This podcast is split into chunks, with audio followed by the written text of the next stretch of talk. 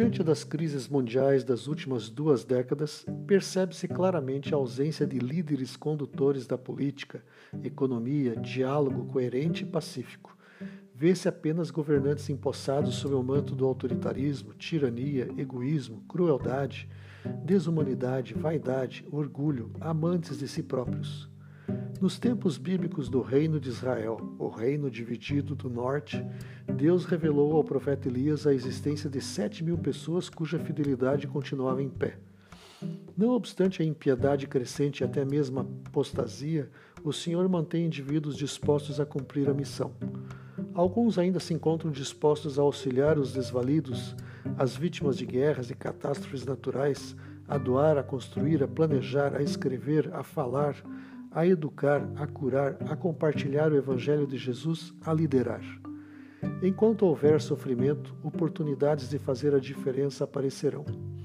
Muitas vezes, aqueles detentores de talentos e dons especiais desconhecem a sua própria importância na reconstrução e na edificação de vidas. O pastor batista norte-americano Warren Wiersbe defendia que nunca somos velhos demais para enfrentar novos desafios, para lutar novas batalhas e aprender novas verdades. Quando paramos de aprender, deixamos de crescer, e quando deixamos de crescer, paramos de viver. A fim de conceder esperança e renovar a energia do próximo, necessita-se estar disposto a enfrentar a todas as barreiras e percalços ao longo da jornada.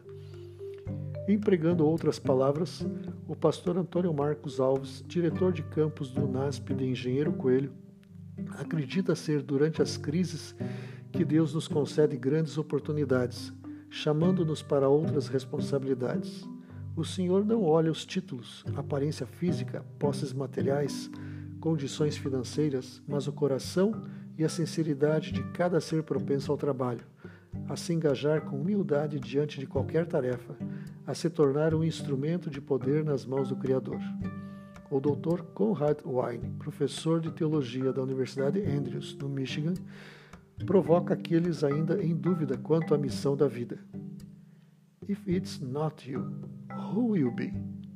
If not now, when will be? Se não for você, quem será? Se não for agora, quando será? O ID de Jesus se ajusta aos dispostos a assumir responsabilidades, enfrentar desafios e cumprir a missão.